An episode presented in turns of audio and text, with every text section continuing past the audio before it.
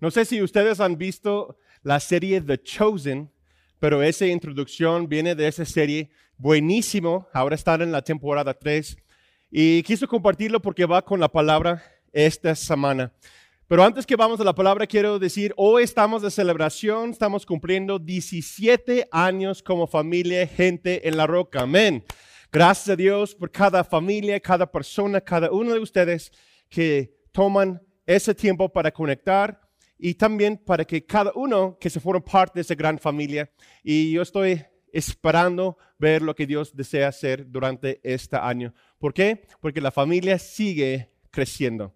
Entonces, los que están en reunión online, campus online, bienvenido. Qué bueno que están conectados nuevamente con nosotros. Los que están aquí en reunión presencial, qué, qué bueno que están aquí el día de hoy, porque hoy estamos celebrando como familia, gente en la roca. Como hoy estamos de tiempo de fiesta y celebración, 17 años como iglesia local, como vimos la semana pasada, desde los inicios de nuestra sala en el 2005 y después en enero de 2006, Dios puso una visión en nuestro corazón para las familias del León y la zona del Bajío. Y Dios nos dio esa palabra, familias fuertes, Natán. Yo recuerdo que Laura y yo orábamos y decimos, ¿qué es lo que Dios desea hacer aquí con nuestro grupo. Era un estudio bíblico, un grupo pequeño en nuestra sala y algo que Dios hablaba una y otra y otra y otra vez en nuestro corazón era familias fuertes. Y me daba ese versículo tan claro que estoy viendo a ustedes el día de hoy, Mateo 7, 24, 25. Cualquiera pues que me oye esas palabras y las hace, le compararé a un hombre prudente que edificó su casa sobre la roca. Descendió lluvia, vinieron ríos y soplaron vientos y golpearon contra aquella casa y no cayó. Cuando ustedes dicen, gracias Dios, que mi casa, mi familia no se cae cuando hay tiempos de tormenta, cuando vienen los problemas, las circunstancias difíciles. ¿Por qué? Porque estaba fundada sobre la roca. Y esa es nuestra relación con Jesucristo, es nuestra ah, ah, obediencia a su palabra, que nuestros pies están en la roca y seguimos y buscamos a Él. Este año estamos declarando la palabra para esta casa, nuestra iglesia, vayan y hagan. Vayan y hagan. Y como vimos en este, eh, eh, este videoclip, ese video, que los discípulos salieron dos y dos. Y ahorita vamos a hablar de eso. Que fue encomendados, o sea, comisionados por Cristo mismo, igual como cada uno de nosotros, de, de ir y hacer, realizar la obra del Señor. uno de nuestros versículos claves se encuentra en Mateo 28, 19 al 20. Igual como, como varios de ustedes, yo he leído esos versículos muchas veces en mi vida. Entonces, para que algo no sale tan común, cambio la traducción de la Biblia. Ahora estoy viendo, es en la nueva traducción viviente, en mi estudio bíblico y escuchándolo y leyéndolo en mi lectura bíblica, para que da un enfoque, un énfasis distinto, para que podamos profundizarnos en la palabra. Y dice la palabra, por lo tanto, Vayan y hagan discípulos de todas las naciones, bautizándolos en el nombre del Padre, del Hijo y del Espíritu Santo. Enseñen a los nuevos discípulos a obedecer todos los mandatos que les he dado. Y tengan por seguro esto, que estoy con ustedes siempre hasta el fin de los tiempos. Y dice Jesús, amén y amén. Las palabras vayan y hagan son palabras claves claves para nosotros, no como eh, eh, el año 2023 solamente, sino como cristianos, sino como discípulos de Cristo Jesús. Aquí literalmente es uno de los mandamientos de Jesucristo para la iglesia cristiana. Entonces, ese año, lo cual que vamos a desarrollar más y más y más, y hoy lo voy a compartir con ustedes, qué significa vayan y hagan y cómo podemos ir más profundo en nuestro conocimiento de esas dos palabras. ¿Sí? Porque cuando vamos caminando con Él, necesitamos entender eso. Porque el Espíritu Santo nos lleva a realizar esas palabras. ¿Por qué? Porque fue mandamiento de Cristo Jesús. Vayan y hagan, son palabras claves. No puedes tener uno sin el otro si te consideras a ti mismo un discípulo de Jesús. Son como dos alas en el mismo avión. Primero vamos a ver lo que significa vayan y vamos, hablamos de eso la semana pasada, pero quiero ir un poquito más profundo esta semana. Es tan común que vayamos a la escuela, vayamos al trabajo, vayamos eh, a los tacos, vayamos incluso al culto, a la iglesia, a una reunión de la iglesia. Pero lo que quiero que vemos aquí, el mandato de Cristo no es que vayamos a la iglesia, ¿sí? Porque los que están en Cristo somos la iglesia. No solamente es asistir a una reunión. Oye, hijo, vamos a la iglesia. Hay que, hay que irnos a la iglesia. Eso es correcto y eso no está mal. Eso debe ser un hecho para el cristiano. No es como que un mandamiento que, que Cristo tiene que recordarnos y, y declarar que vayas a la iglesia. No, o sea, es un hecho. Si yo soy cristiano, para mí naturalmente debo ir a la iglesia. ¿Sí? Como dice la palabra. y tengo una pregunta para ustedes, que algo que estaba meditando esta semana. ¿La reunión de la iglesia es para incrédulos? Que decimos a las personas, incluso tenemos esa cultura que existe en la iglesia cristiana, que vayamos a la iglesia vayamos a una reunión o vamos al servicio, ¿verdad? Y entiéndeme, eso no es incorrecto, es correcto para la vida de un cristiano. Pero cuando estamos hablando del evangelismo, cuando estamos hablando en, en el contexto de vayan y hagan, aquí lo que estamos creyendo es que los incrédulos vayan a la iglesia para conocer de Dios. Y yo quiero desafiarnos un poco para preguntarle si eso es una idea correcta, si eso es una idea bíblica.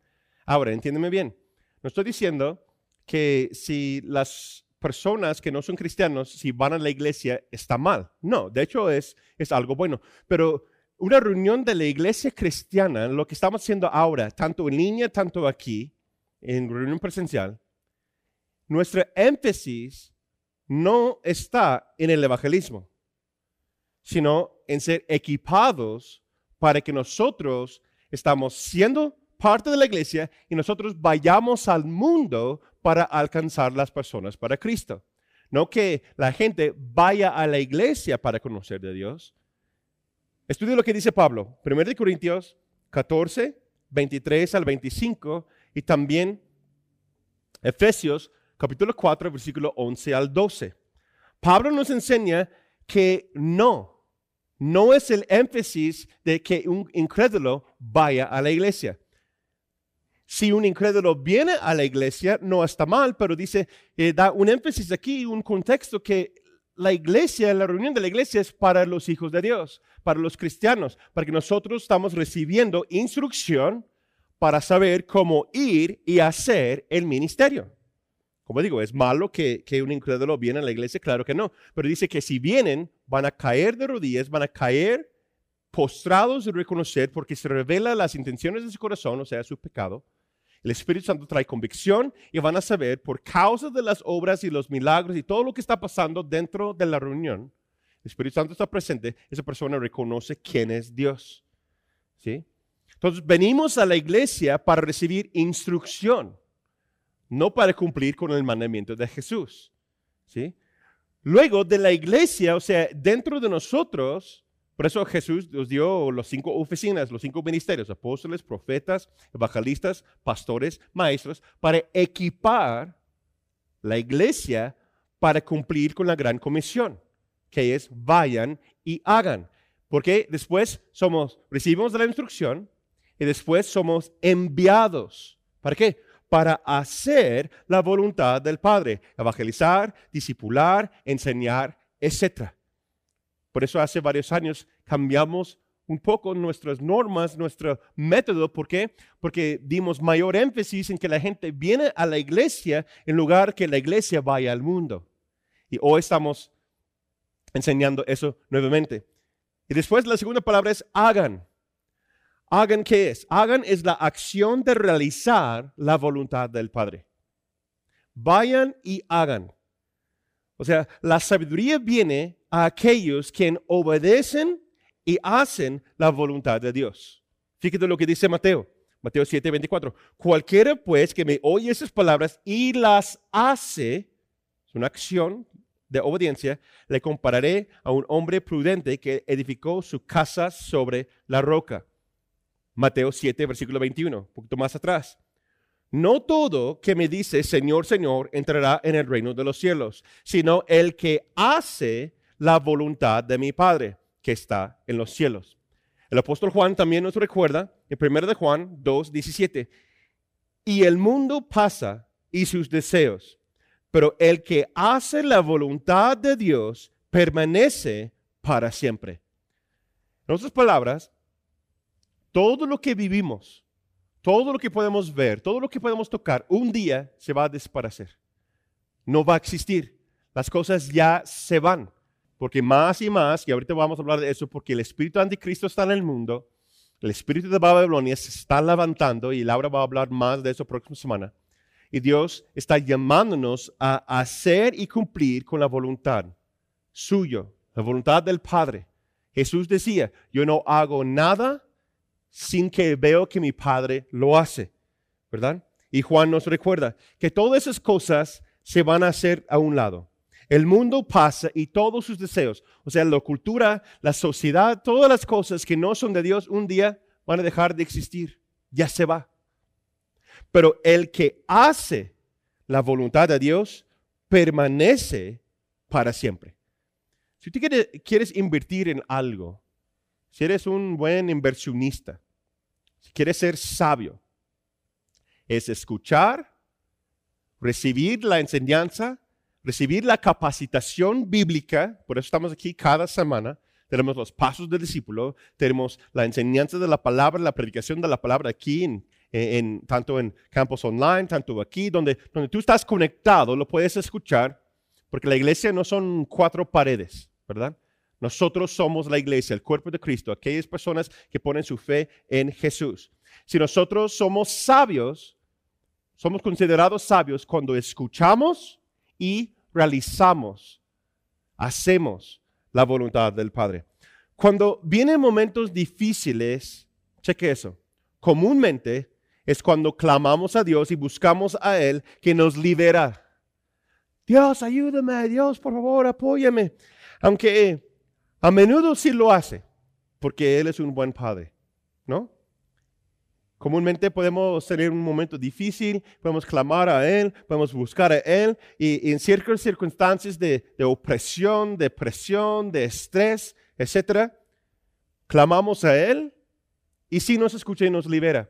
Pero fíjate, hay ciertos momentos y ciertos, ciertas circunstancias que Él no hace lo que nosotros esperamos. ¿Por qué? Porque Él nos ha dicho y nos ha mandado realizar algo, una obra, un trabajo, y debemos, y Él espera que obedecemos a Él. Y Él espera que hacemos lo que Él nos llamó a hacer. En medio de, de caminar por fe, el pastor Héctor mencionó eso orando por la ofrenda, ¿verdad? En reunión presencial. Que caminar por fe es tomar un paso donde no ves el, donde está el piso y confiando que, Dios lo va a poner el piso y vas a caminar sobre las aguas, sobre, sobre, y uh, caminando por fe, ¿verdad? Yo vi algo que, nunca he visto en mi lectura bíblica esta semana. Este, estoy desafiando a mí mismo, nunca lo he hecho, es leer toda la Biblia en seis meses. Sí, algo me dio cuenta uh, la, primera semana, es que no puedes faltar ni un día, porque ya son varios capítulos, tienes que ser mm, tener un dominio propio y, bien disciplinado y para realizarlo. ¿no? Si no te retrasas, es muchísimo lectura bíblica. ¿sí? En nuestra página web hay, hay una guía de un año, seis meses y tres meses. ¿sí? Personalmente nunca he hecho seis meses, entonces estoy desafiándome a mí mismo en eso. Es como una meta que yo tengo. Y algo que yo vi, ahora estoy en Éxodo, yo vi algo que, que no ha visto antes y eso le sirve eh, cuando escuchas por audio la palabra de Dios. Porque tus oídos espirituales y tu mente, tu corazón, tu espíritu, uh, agarra cosas que tal vez tus ojos no siempre ven. yo estaba escuchándolo y eso me saltó mucho acerca de la circunstancia de Moisés. Eh, Moisés obedece a Dios, lleva todo el pueblo caminando por el desierto y llega a, a las orillas del Mar Rojo, ¿verdad? Muchos de ustedes conocen la historia. Están ahí y fíjate lo que dice Éxodo 14, 15 al 19. Tengo aquí la Reina Valera versión 95, es como más, más moderno. Dice, entonces Jehová dijo a Moisés, ¿por qué clamas a mí? Di a los hijos de Israel que marchen. Ese me saltó mucho. ¿Sí? Y Dios, sálvanos, ayúdanos. Dios dijo a Moisés, vayan y hagan. Vayan a, Egipcio, eh, perdón, eh, vayan a Egipto y, están diciendo a Faraón así, así, las indicaciones, todas las plagas, todo lo que ha pasado, etc. Y vayan y los voy a llevar a un monte, el monte de Sión, o sea, el monte santo, el lugar santo, para que lo pueda purificar el pueblo ahí en el desierto, para que los lleve a adorar donde tú me conociste, donde tú me viste, ¿sí? me escuchaste. Entonces Él les da un mandamiento, vayan y realizar cierta obra, ¿no? Y aquí, en versículo 15, ahora están ahí viendo el mar rojo, ahora los egipcios están atrás de él y van a atacar, lo van a querer destruir y, matar a todos. Y toda la gente empieza a clamar a Dios, sálvanos Dios, ayúdanos Dios. Y escuchen lo que dice, ¿por qué clamas a mí? Di a los hijos de Israel que marchen. Y tú, alza tu vara, extiende tu mano sobre el mar y divídelo para que los hijos de Israel pasen por medio del mar en seco yo endereceré el corazón de los egipcios para que los sigan. Entonces me glorificaré en el faraón y todo su ejército, en sus carros y en sus caballería. Y sabrán los egipcios que yo soy Jehová cuando me glorifiqué en el faraón y en sus carros y en su gente de caballo. Y versículo 19. Y el ángel de Dios que iba delante, tampoco yo he visto eso. ¿sí? El ángel de Dios que iba delante del campamento de Israel se apartó y se puso detrás de ellos. Asimismo, la columna de nube que iba delante de ellos se apartó y se puso a sus espadas. Punto aparte, ¿quién es el ángel de Dios? Aquí, si vemos comúnmente, cuando da el ángel del Señor o el ángel de Dios, está hablando de Jesús antes de que nació, que era parte de la Trinidad de Dios. Entonces, el Hijo estaba caminando en el desierto guiando al pueblo y llegan al Mar Rojo. Y después todos están clamando y gritando. Y luego Padre Dios responde y dice, ¿por qué estaban clamando a mí? Haz lo que te dije. Tienes la vara, Moisés, levántalo, que representa la autoridad de Dios, el mandamiento de Dios, y parte las aguas. Hazlo, camina. ¿Sí? Vayan y hagan. Jesús nos ha mandado a ser responsables de nuestro llamado. Jesús nos ha enviado, comisionado con la autoridad del cielo para que vamos caminando y obedeciendo y haciendo lo que Él nos mandó hacer. Entonces, si estás pasando por una situación o una dificultad, una circunstancia que, que sientes incómodo y no sabes qué hacer, en mi vida, cuando yo me siento así, comúnmente es porque no ha realizado el último mandamiento o la última palabra, la cual que Jesús me dijo hacer. ¿Sí? Cumple con lo que Dios te ha dicho. Y vas a ver la provisión, los milagros, vas a ver que, que Él mismo va a sostener lo que tú estás haciendo porque Él te llamó y te mandó a hacerlo. Pero algo tenemos por seguro, algo que tenemos que entender, que no podemos ir y hacer solos. Si están tomando nota, el mensaje del día hoy se llama No vayas solo. No podemos hacerlo solo. Estamos llamados a caminar en pacto con Él, en pacto con su iglesia y en pacto entre nosotros, ¿verdad? Porque no podemos hacer las cosas nosotros solos. Como vimos en el videoclip de The Chosen, me encanta esa parte. ¿Por qué? Porque ellos fueron enviados a su primer misión para realizar las obras, la cual que Jesús los llamó a hacer. Y Jesús los envía dos en dos. ¿Sí? Jesús los envía dos en dos y a mí me surge una pregunta. ¿Por qué Jesús, por qué Dios llama a su iglesia? ¿Por qué nos manda a caminar dos en dos? ¿Por qué no podemos realizar las obras por nuestra propia cuenta? Me puse a investigar eso y estudiar durante las últimas semanas, días, muchas horas. Y yo quiero compartir con ustedes lo que yo creo que bíblicamente, por esa razón, Dios quiere que no vayamos solos. Un hombre no estableció la iglesia local. Jesús mismo estableció la iglesia local.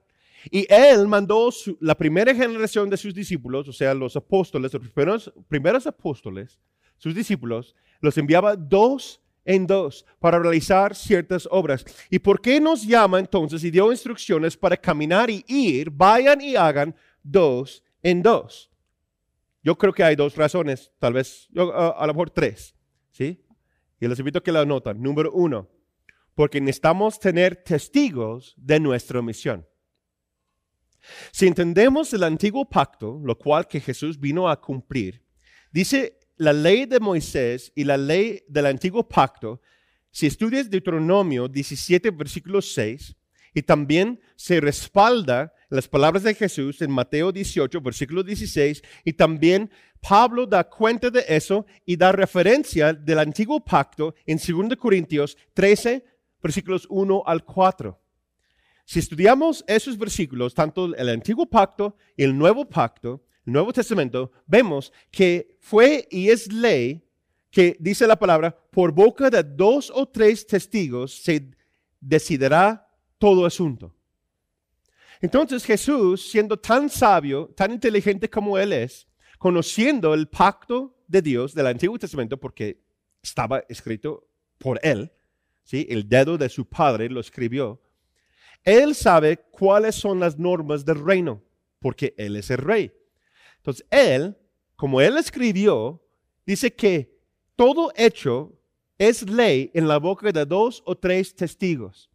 Entonces, da una razón muy importante al tener otra persona presente contigo realizando la obra. Dos o tres personas da validez de tu testimonio y tu obra confrontaban a Jesús, ¿no? De quién eres tú y, quién da testimonio. Y dice, pues el Espíritu da, la palabra da, los que los milagros y las obras dan, y los que lo ven y los que lo reciben dan testimonio de mí. No, que tú eres como Satanás, así, así.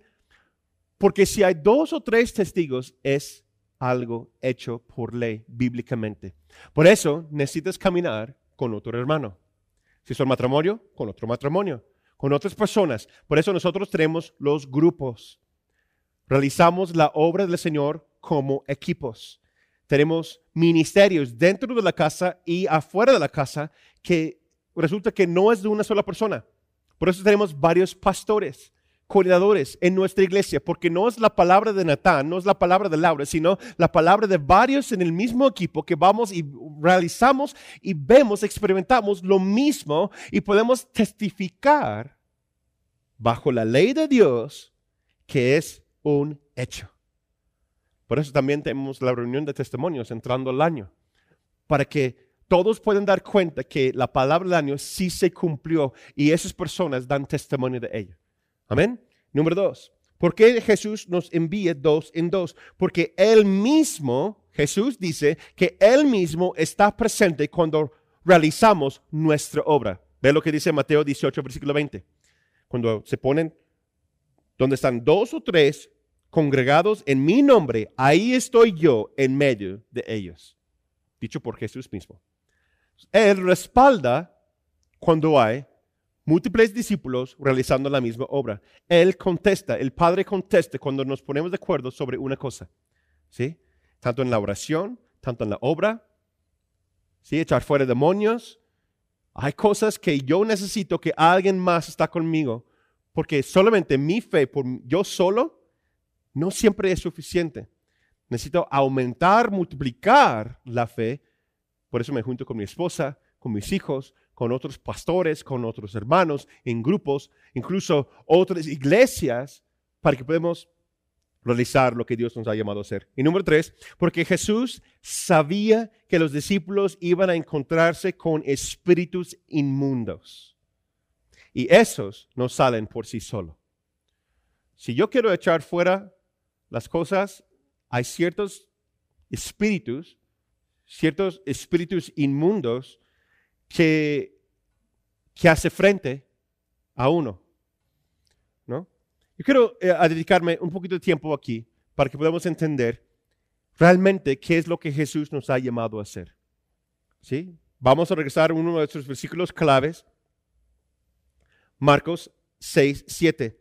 Dice Jesús, llamó a los doce y comenzó a enviarlos de dos en dos y les dio autoridad sobre los espíritus inmundos. Otro versículo clave para nuestro año 2023 es Mateo 10, versículo 1, 7 al 8. Jesús reunió a sus dos a sus doce discípulos y les dio poder para expulsar a los espíritus impuros y para sanar toda enfermedad y toda dolencia. Versículo 7. Vayan y prediquen.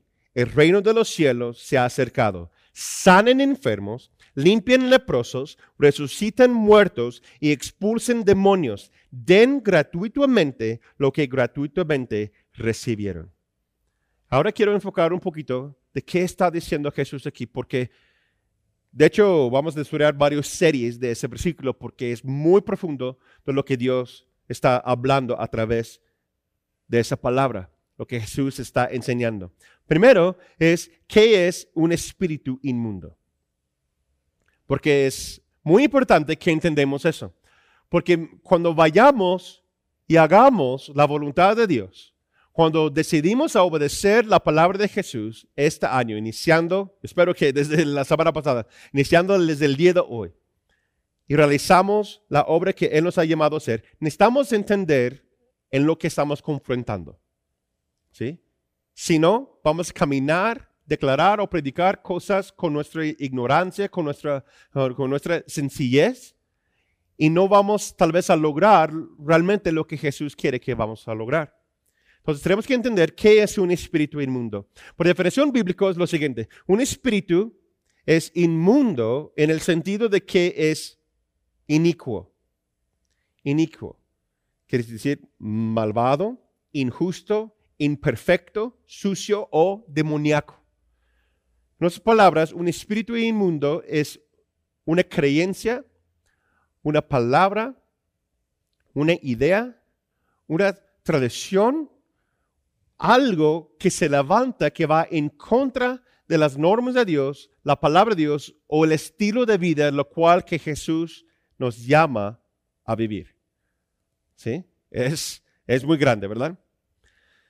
Eso incluye lo siguiente, incluye varios aspectos de, de expresiones, adicciones, enfermedades, conductas cultural y tradicional, formas de actuar, formas de pensar, ser orgulloso, envidioso, avaro, etc. Todas esas cosas es ser influenciado o vivir con el espíritu inmundo.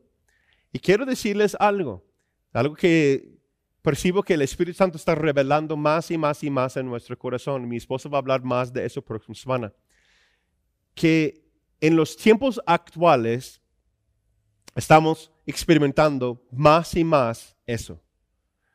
Que la cultura, la sociedad, las cosas, o sea, el espíritu de Babilonia y los espíritus inmundos están levantando más y más y más. Si hay tiempos, presiones, circunstancias difíciles que se levantan socialmente, culturalmente, y necesitamos entender que, que esas cosas llegan al camino del Hijo de Dios.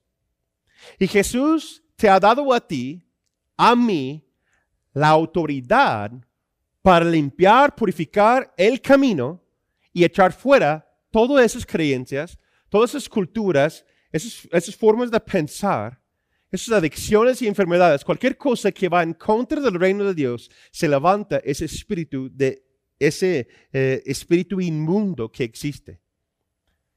Y tristemente, tristemente, en, y yo voy a decir eso con, con mucho cuidado, ¿verdad? Los espíritus inmundos, tristemente, se han infiltrado a la iglesia de Cristo. ¿Por qué? Ay, pastor, ¿por qué dices eso? ¿Por qué? Porque en lugar de reconocer la humildad, declaramos orgullo. En lugar de ser generoso, somos avaros. No estoy diciendo que, ah, estás diciendo que, que un cristiano puede ser poseído por un demonio. No estoy diciendo eso. Pero lo que estoy diciendo es que si no tenemos discernimiento, si no caminamos conforme a la palabra y la unción del Espíritu Santo, podemos ser llevados bajo la influencia de un espíritu inmundo. Cuando yo reacciono en mi carne, cuando yo declaro algo que no va conforme a la palabra de Dios, yo no voy llevando frutos dignos de arrepentimiento, yo no voy llevando frutos del Espíritu Santo, yo no voy llevando los frutos lo cual que Él me está demandando o pidiendo que llevo para que el Padre reciba la gloria, estoy siendo influenciado por un espíritu inmundo y el Espíritu Santo no está presente. Yo no puedo vivir así, yo no quiero vivir así. Ay, pero pastor, somos humanos y así pasa. Sí, pero igual como, como el hombre cercano al corazón de Dios, quien era David, aunque pecamos, siempre regresamos al Padre. Hay un arrepentimiento continuo, una purificación continua en el corazón del Hijo de Dios. Estoy conectado a su cuerpo, estoy conectado a la palabra, estoy conectado a la vida. ¿Quién es Jesús? Para reconocer quién soy yo, reconocer quién es Él. Porque toda la autoridad fluye desde Él y me lleva a ir y hacer lo que el Padre me amó hacer. Es actuar, pensar bajo normas y conductas antibíblicas o anticristiano. Un espíritu inmundo. ¿sí? Bajo la influencia, que resulta bajo la influencia del espíritu del anticristo. Les invito a que vean y, y, ven lo que dice el apóstol Juan, primero de Juan 4, versículo 3. Dice, ustedes han escuchado acerca del anticristo, el espíritu del anticristo que va a venir, pero de hecho ya está en el mundo. Y si el apóstol Juan lo dijo en su tiempo, que el, espíritu inmundo, el espíritu del anticristo ya estaba en el mundo dando influencia, pues mucho más hoy día, ¿verdad? Cerca de dos mil, dos mil años después, o por ahí dos mil novecientos 90 años después, ¿verdad? Que, escribió esas cartas. Jesús nos ha llamado y dado a ti y a mí autoridad para expulsar estas entidades. Si nosotros estudiamos realmente lo que quiere decir esa palabra, regresamos a Mateo, versículo 1, y les dio poder para expulsar a los espíritus impuros y para sanar toda enfermedad y toda dolencia. Si estudiamos esa palabra más profundo, la palabra de expulsar o en otra traducción dice echar fuera, es un término en griego, un término militar, que fue usado cuando un ejército va llegando a las fronteras de, de, otro país que la van a dominar o van a tomar control de esa cierta región y esa palabra expulsar literalmente quiere decir tomar a fuerzas con autoridad y echar fuera todo lo que no es puro o lo que no es tuyo. Wow. Entonces lo que Jesús está diciendo que vayan y hagan. Ustedes, nosotros, la iglesia, tenemos la autoridad para limpiar, purificar el camino que nosotros no podemos y no vamos a caminar bajo la influencia de espíritus inmundos, sino no tiene ninguna relación con el Hijo de Dios y lo vamos a echar fuera, tomar territorio y purificar limpiar el camino. ¿Sí? Es echarles fuera o expulsarlos. Cuando nosotros vamos caminando en eso, vamos entendiendo que es nuestro lugar poseer territorios en el reino de los cielos.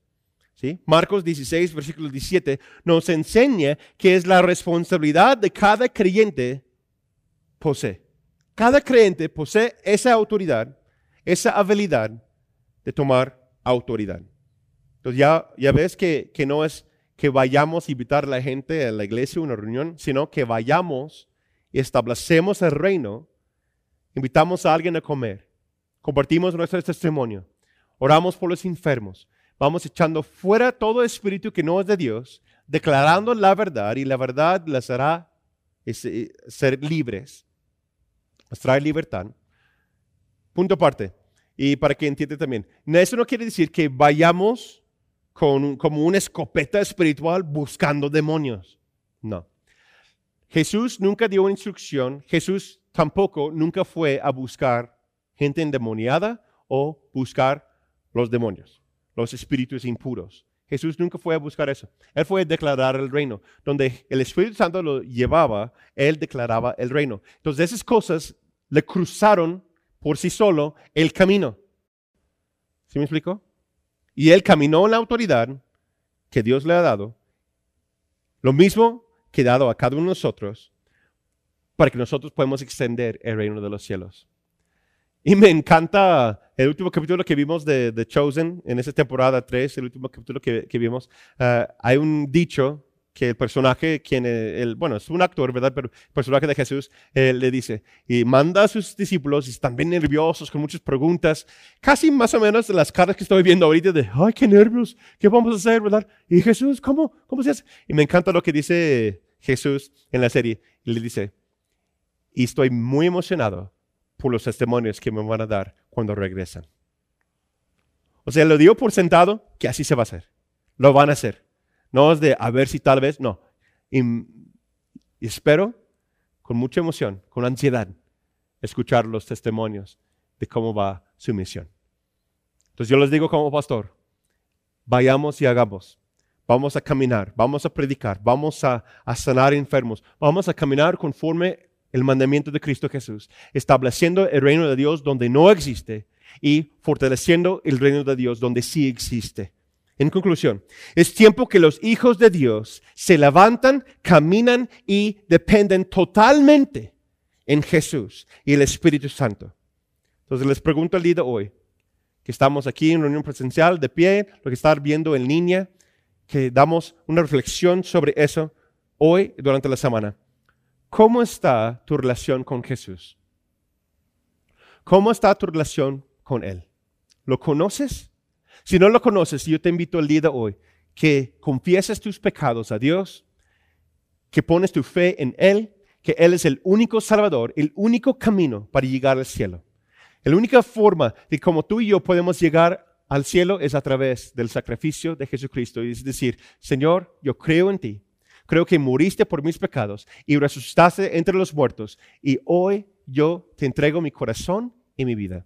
Bienvenido Espíritu Santo, enséñame cómo caminar. Y luego te conectas a una iglesia. Puede ser campus online, donde estás viendo ahora mismo, o también aquí en reunión presencial. Y cada uno de nosotros podemos entregar cuentas al Señor, caminando y obedeciendo a Él. Y al escuchar ese tema, ¿Cuál es tu reacción? ¿Cuál es tu sentir? ¿Te da nervios? ¿Te pones nervioso? Veo varias caras de, ay, ¿ahora?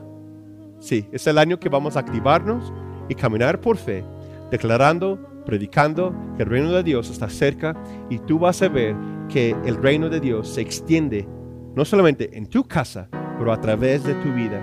Y muchas personas este año van a escuchar y saber que Jesús es el único camino. Les cada uno que cualquier angustia, cualquier duda, cualquier temor que tengan, que la entregan al Señor. Vamos a orar. Damos gracias, Señor, esta semana. Gracias, Señor, porque estás guiando a nuestra iglesia a caminar por fe y no por la vista. Yo oro por valentía. Valentía sobre cada hombre, cada mujer, cada joven, cada matrimonio, cada persona que está escuchando este tema, Señor. Que Espíritu Santo, tú los unges nuevamente que entregamos nuestras vidas a ti y obedecemos tu palabra. Que nuestro enfoque no solamente es ir o asistir a la iglesia, sino que vayamos a cada rincón, cada parte de nuestra ciudad, donde tú has puesto a cada uno, Señor, ahí en esta zona, lo has dado influencia para tu reino. Establecemos tu reino con nuestros clientes con nuestros vecinos, con nuestros compañeros de trabajo, con los compañeros de escuela, familiares que no te conocen a ti, Señor, que, que no tenemos pena para declarar tu palabra. Yo oro por valentía, Señor, una unción fresca, porque tu salvación viene a León, Guanajuato y el Bajío. Yo oro, Señor, por un aumento del don de fe en cada uno. Que se rompe todo yugo, se queda a un lado toda, cultura, toda mentalidad, cualquier espíritu inmundo que está atacando ahora mismo. Tomamos autoridad en el nombre de Cristo Jesús. No tienes autoridad. No hay temor. Y vamos caminando por fe. Tú pones piso, Señor, donde cada uno va caminando. Gracias, Señor, por lo que has hecho, por lo que estás haciendo y todo lo que vas a hacer este año. Damos gracias al Señor. Todos que están de acuerdo dicen amén y amén. Te guarde y bendiga, que extienda su amor y te muestre favor. Dios te mire con agrado y te dé paz.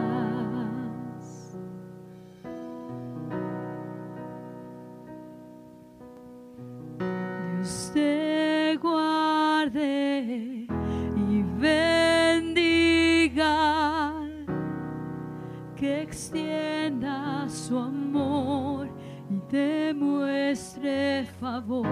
Dios te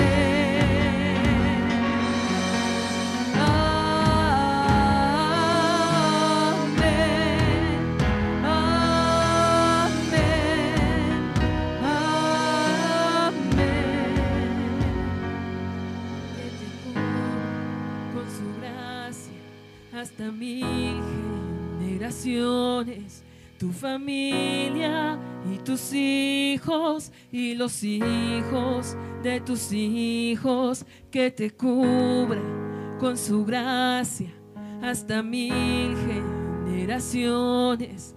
Tu familia y tus hijos y los hijos de tus hijos, que te cubra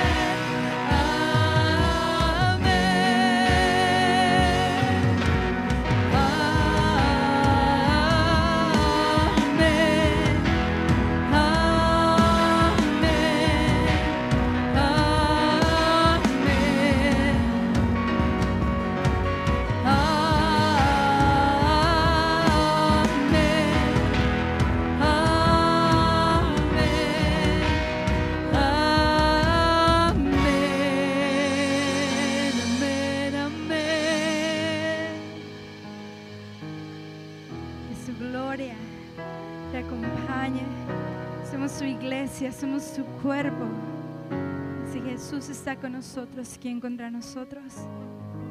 Y todo lo podemos en Cristo que nos fortalece. Y en nuestra debilidad Él es fuerte. Damos la gloria y la honra porque solo tú eres digno, Señor. Y contigo todo es posible. Y sabemos y declaramos que lo mejor está por venir y que la gloria posterior de esta casa será mayor a la primera. En el nombre de Cristo Jesús. Amén. Que Dios te bendiga y te guarde.